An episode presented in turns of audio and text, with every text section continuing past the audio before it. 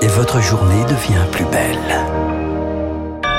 Merci d'être fidèle à Radio Classique. Il est 8 heures.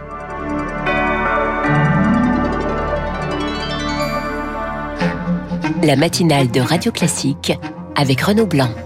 Un vol sur deux annulé jusqu'à demain 6 heures en France. Les contrôleurs aériens sont en grève. Ils veulent plus de recrutement et de meilleurs salaires. Des élus corses reçus par Gérald Darmanin dans la journée objectif parler de l'économie de l'île et de sa diversification. Et puis, on reçoit en fin de journal Monsieur Patrimoine lui-même, Stéphane Bern, pour parler d'un rendez-vous culturel incontournable, les Journées européennes du patrimoine.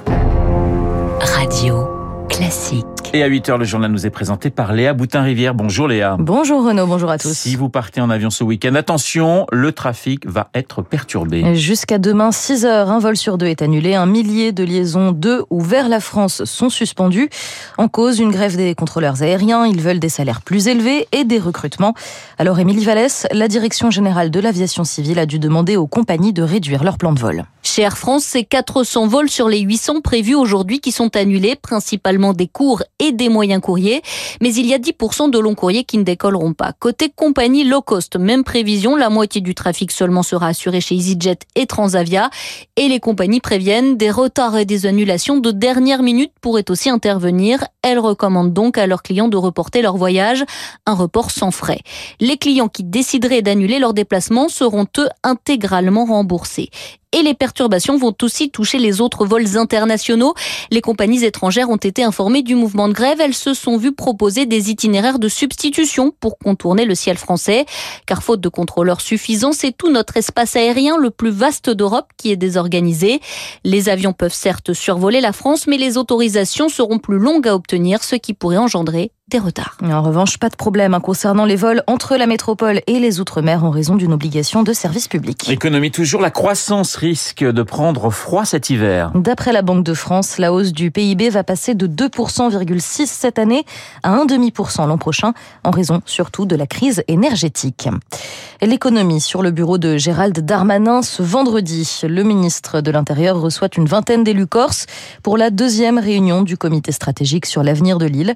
L'autonomie devrait bien sûr être évoquée, tout comme la question de la diversification de l'économie, une problématique urgente selon André Faz, maître de conférence en sciences politiques à l'Université de Corse. Le modèle économique actuel, c'est un modèle générateur d'énormément d'inégalités. Il y a encore des secteurs ultra dominants, qui sont le tourisme estival, l'immobilier, la construction, crée de la croissance et de l'emploi, hein, mais souvent de l'emploi pour euh, des personnels au faible niveau de diplôme, euh, peu payés, précaires. Diversifier ce modèle économique, c'est aussi élargir la structure des opportunités offertes aux jeunes Corses, dont je pense euh, le niveau de frustration enregistré lors des violences de mars et d'avril dernier dépend aussi en partie de ce sentiment de faiblesse, de déficit des opportunités qui leur sont offertes. Et face à cela, imaginer, inventer, développer, structurer un modèle productif propre, c'est un immense défi. La réunion d'aujourd'hui aujourd'hui inaugure un cycle de huit rencontres thématiques.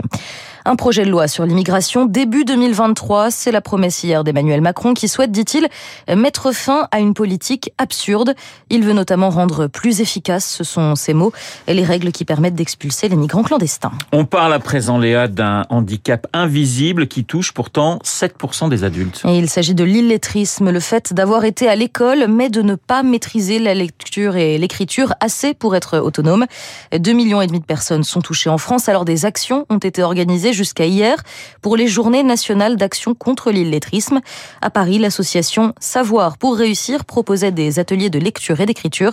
Elodie Wilfried y a promené son micro. Le mot raisin, ça s'écrit R-A-I. S-I-N. Orthographier le mot raisin. Cela peut sembler anodin, mais c'est un véritable défi pour les cinq participants à l'atelier. Parmi eux, Chris, 42 ans. Moi, l'école, je comprenais rien du tout. À 16 ans, j'étais au CM2. Donc, euh, j'ai arrêté l'école. Et du coup, j'étais devenu la risée de la famille. J'étais rabaissé dans tous les sens. J'avais honte. Malgré son handicap, Chris a toujours travaillé, tout comme Dominique, longtemps femme de chambre.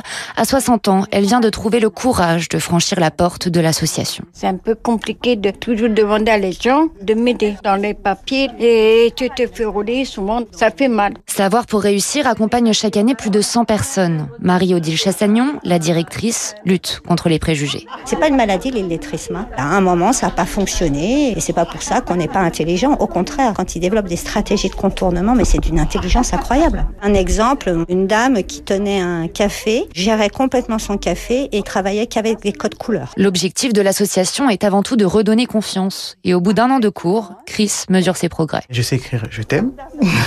je sais lire surtout les courriers que je reçois. Son rêve, désormais, arriver un jour à devenir écrivain. Le reportage d'Elodie Villefrit, il est 8h05 sur Radio Classique. Ce week-end, je vous conseille de partir à la découverte de notre patrimoine. Et oui, Renaud, car demain et dimanche, ce sont les journées européennes du patrimoine, 39e édition, une autre façon de s'approprier notre histoire. Bonjour Stéphane Bern. Euh, bonjour Renaud, bonjour à tous. Vous êtes euh, président de la mission patrimoine. Ces journées existent depuis 1984. Euh, C'est tout de même une formidable opportunité de, de visiter des lieux uniques. Oui, parce que évidemment, il y a du patrimoine à proximité partout où que vous soyez en France. Le patrimoine, c'est quoi? D'abord, ça se partage. Euh, on en est tous euh, globalement individuellement et collectivement les dépositaires. Et surtout, c'est de l'art et de la culture à portée de main. Donc, euh, près de chez vous, il y a forcément euh, un joyau du patrimoine à découvrir. Alors Stéphane Bern, le, le thème de cette année, c'est la durabilité. Être plus vert, c'est un enjeu important pour protéger notre patrimoine? Oui, euh, ce qui, ce qui m'incite évidemment à, à dire qu'il faut non seulement protéger ce patrimoine bâti, qui d'ailleurs est durable. Vous savez, souvent on détruit du patrimoine ancien pour construire des choses qui sont plus éphémères. Donc euh, ça devrait nous faire réfléchir sur la durabilité des, des, des, des monuments qui ont euh, trois, cinq siècles d'existence. Et enfin, il y a la durabilité aussi de, de, et la protection de nos paysages. Les paysages font partie de, de, de notre patrimoine. Et c'est la raison pour laquelle, en même temps, je, défends le patrimoine bâti, en même temps, eh bien, je me bats contre tout ce qui peut détruire euh, le paysage, le, patrimoine paysager. Alors, un lieu, Stéphane, si vous deviez, euh, que vous, deviez recommander à, à nos auditeurs, un lieu à visiter, votre petit coup de cœur Écoutez, aujourd'hui, je serai au petit théâtre à l'italienne de Guéret, dans la Creuse, avec le chef de l'État. Voilà un lieu qui va, qui va être restauré par la mission Berne, c'est-à-dire 745 monuments sauvés euh, depuis, depuis 5 ans et 200 millions d'euros trouvés. Mais je recommande d'aller à Paris, pour ceux qui sont à Paris, d'aller au Mobilier National. Oui. Le Mobilier National, c'est finalement l'histoire de France à travers les meubles. Et, et dans une exposition, alors, des, des chaises, des canapés, des bureaux. Et puis on voit, évidemment, il y a les gobelins, il y a la manufacture des gobelins juste dans, dans l'ensemble. Et puis on voit les, restaurateurs en train de, de, travailler pour restaurer les joyaux du patrimoine. C'est du joyau mobilier cette fois-ci. Les Français aiment leur histoire. Absolument, parce que voyez-vous, le patrimoine, c'est de l'histoire et c'est de l'identité sans hystérie. C'est ce qui nous relie à notre notre passé, notre histoire, et surtout n'oublions pas 52% de notre patrimoine est dans des communes de moins de 2000 habitants. Ce qui veut dire que, au fond, c'est c'est aussi dans nos villages, c'est souvent la seule richesse. Ça impacte directement l'économie euh, des territoires. Merci beaucoup Stéphane Bern d'avoir été ce matin sur l'antenne de Radio Classique.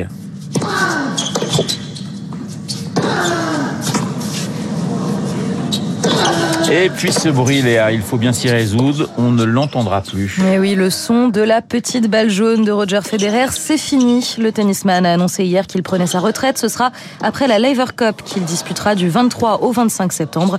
À 41 ans et avec 103 titres derrière lui, le tennisman souffre depuis plusieurs années de soucis de santé. C'est ça qui le force à prendre cette décision. Bah 41 ans, c'est un âge assez canonique hein, pour jouer au tennis, mais il reste assez extraordinaire. On le verra effectivement encore à Londres euh, dans quelques jours. Je vais quand même rappeler ces journées du patrimoine parce que j'ai été un petit peu vite avec Stéphane Bern pour le désannoncer. 39e édition, et bien demain et dimanche dans toute la France. Le journal de Léa Boutin-Rivière à 8h. Il est 8h09 dans un instant. Une autre légende de la politique, du journalisme politique, c'est Guillaume Tabar. Il est content que je dise ça. Et plus 41 ans malheureusement. effectivement, qui n'a plus 41 ans. Bon, mais c'était quoi? C'était il y a quelques mois. Et puis je recevrai Gilles Kepel, spécialiste du djihadisme et des relations internationales dans les stars de l'info.